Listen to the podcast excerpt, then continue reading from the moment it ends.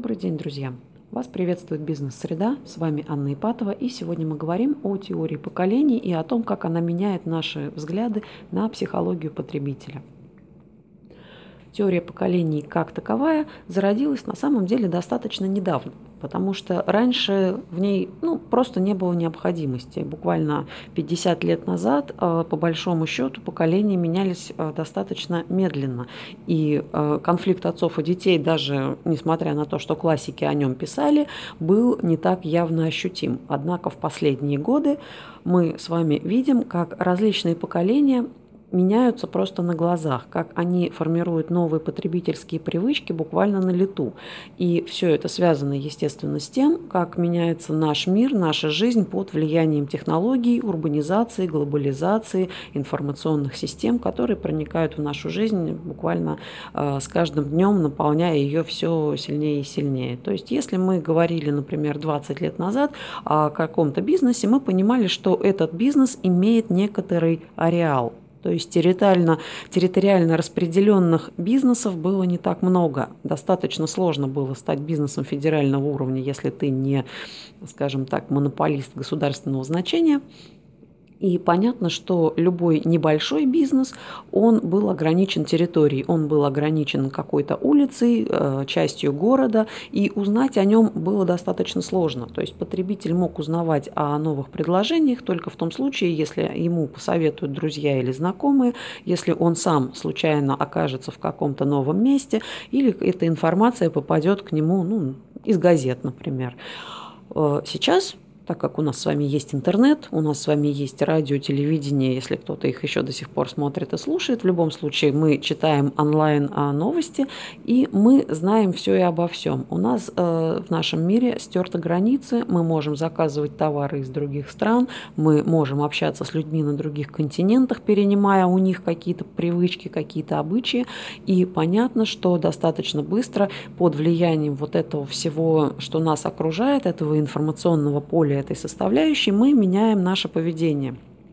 И понятно, что если человек достаточно взрослый, начинает жить в новом мире, на него все равно влияют те форматы взаимоотношений, те формы поведения, которые он приобрел когда-то давно, потому что он все-таки прожил определенную жизнь, у него есть определенный жизненный опыт. То есть другое поколение, оно, естественно, живя уже в новом мире, например, более молодые люди, у них нет такого предыдущего опыта, и, соответственно, он у них формируется вот прямо сейчас уже в новых условиях. Это все формирует как раз вот эту разницу между поколениями, которая обозначена теорией поколений и которую сейчас сейчас активно используют в маркетинге, в бизнесе и в различных отраслях, которые, в принципе, связаны с э, формированием э, каких-то новых э, теорий как в экспериментальных вещах, да, таких как вот поведенческая психология, в разных методиках, которые, например, работают с людьми разных возрастов. То есть понятно, что эта теория не сухая, не академическая, не застывшая во времени, она меняется. Разные авторы привносят что-то свое, но есть определенные определенные, разумеется, общие, как это сказать, э, общие грани, которые авторы все отмечают вне зависимости от того, какие они, например, ставят годы конкретно э, перехода одного поколения в другое. То есть, в общем, по общему правилу, поколением считается общность людей, охватывающая примерно 20-летний промежуток времени. То есть предполагается, что 20 лет – это как раз вот эпоха, то есть те, кто примерно в эти 20 лет а, родился и собственно, в эти годы он взрослел, он застал определенную эпоху. То есть люди с промежутком рождения в этом 20-летнем а, периоде, они примерно одни и те же модели поведения видели вокруг себя. Они примерно одно и то же э, состояние мира застали одновременно. Они видели одних и тех же людей. Они занимались одними и теми же вещами. В обществе бытовали одни и те же настроение, и, соответственно, это все формировало их привычки. Понятно, что не бывает так, что вот 31 декабря одного года закончился там такой вот промежуток, такая эпоха, и 1 января началась совсем другая. Конечно же, нет. То есть такие эпохи, они плавно перетекают друг в друга, и условные границы между ними, они просто обозначают примерные э, для понимания э, такие какие-то отрезки времени, просто чтобы было удобнее этим пользоваться. Поэтому авторы, естественно, между собой немножко так э, конкури... конкурируют в том числе, да, они э, немножко спорят друг с другом, определяя эти цифры, но в целом сходятся на том, что есть поколение бэби-бумеров, которое, в принципе, является послевоенным. Это примерно от 45 года до 64, скажем так. То есть вот охватывающие эти 20 лет, это люди, которые родились после войны, тогда, когда страна восстанавливалась, и наша страна, естественно, в том числе, но и в других странах примерно бэби-бум – это то же самое.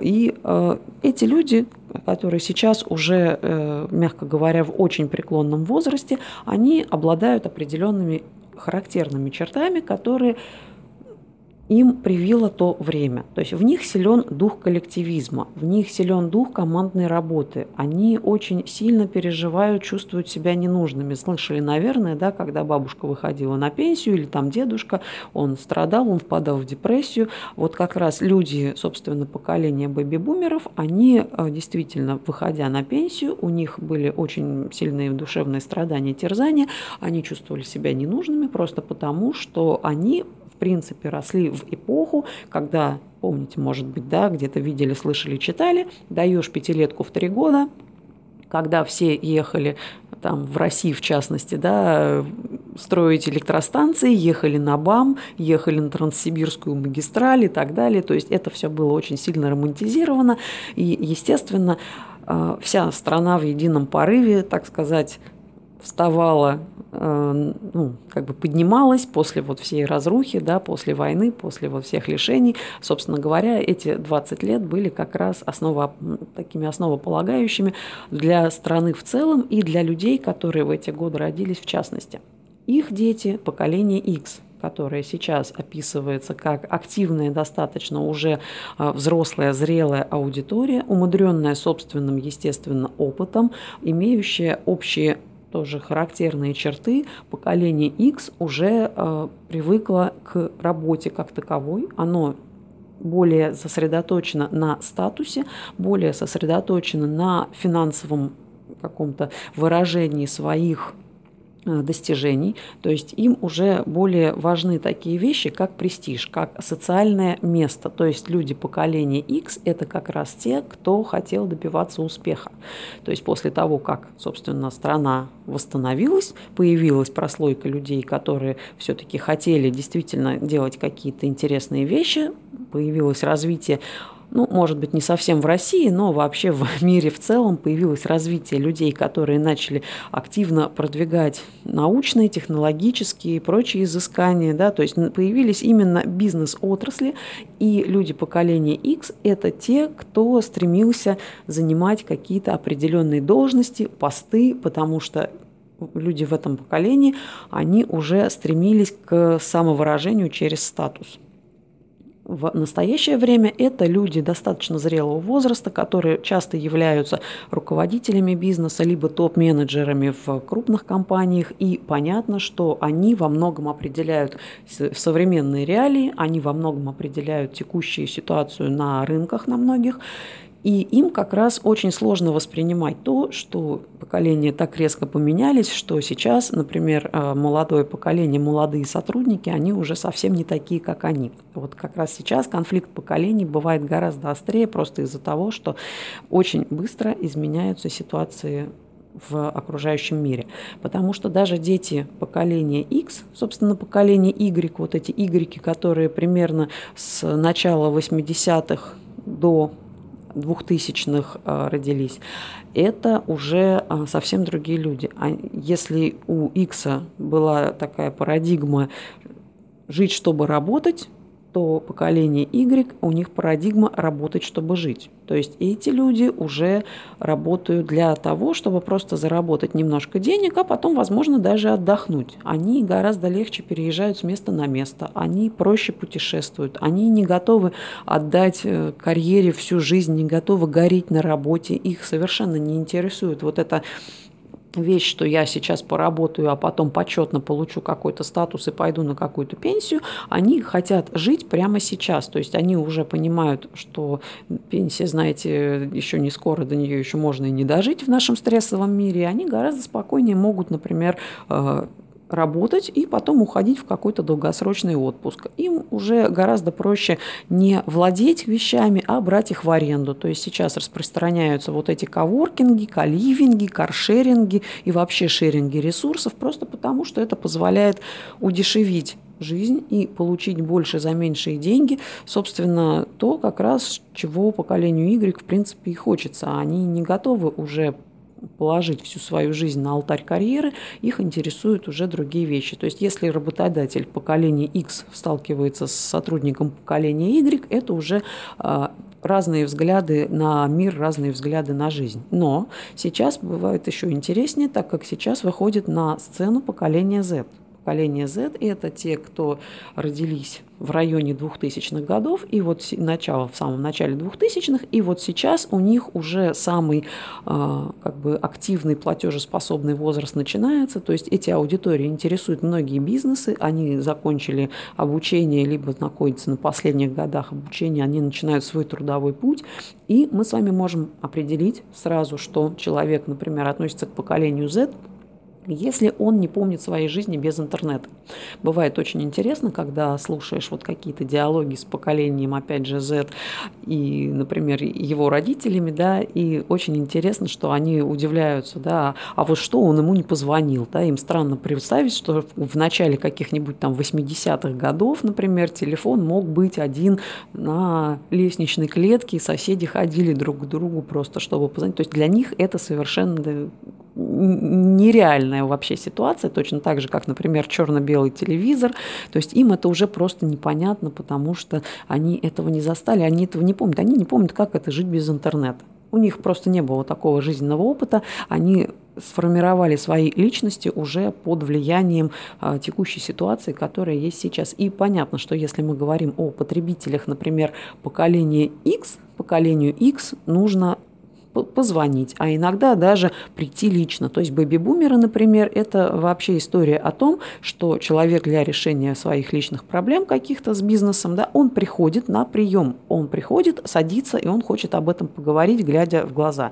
То есть вот когда мы говорим про э, пожилых э, бабушек, дедушек, которые куда-то идут зачем-то, да, они это делают не потому, что они там из вредности, например, да, хотят занимать общественный транспорт, а потому что для них это важно, им важно для любого решения проблемы прийти и поговорить. Они не доверяют даже телефонным звонкам, не то, что там каким-то современным технологиям, просто не доверяют. Они их жизненный опыт э, проживания с технологиями настолько мал, что вся предыдущая жизнь их заставляет делать определенные последовательности вещей. Соответственно, поколение X уже готово звонить и даже писать в мессенджерах. Поколение Y вообще, в принципе, по любому вопросу направляется в социальные сети и так далее. Поколение Z уже не рассматривает возможность звонка как э, достаточный канал общения. То есть, если они звонят, они могут звонить уже сразу по WhatsApp, потому что, опять же, у них есть тариф с бесплатным интернетом и ну, с бесплатным, безлимитным, скажем так, и они готовы его использовать на полную. То есть, это люди, которые уже живут в мире интернета, пользуются всеми возможностями от гаджетов, пользуются возможностями сетей разного рода и, соответственно, всю информацию ищут уже где-то там, а никак не в реальном мире. То есть, если мы говорим про а, падение популярности телевидения, падение популярности радио, а, про э, то, что люди уходят в интернет, на YouTube, это как раз вот за счет того, что взрослеет поколение Z и самые молодые Y. На самом деле, Некоторые авторы сейчас отмечают, что формируется поколение альфа. Ну, его определяют примерно с 2010 года скажем так.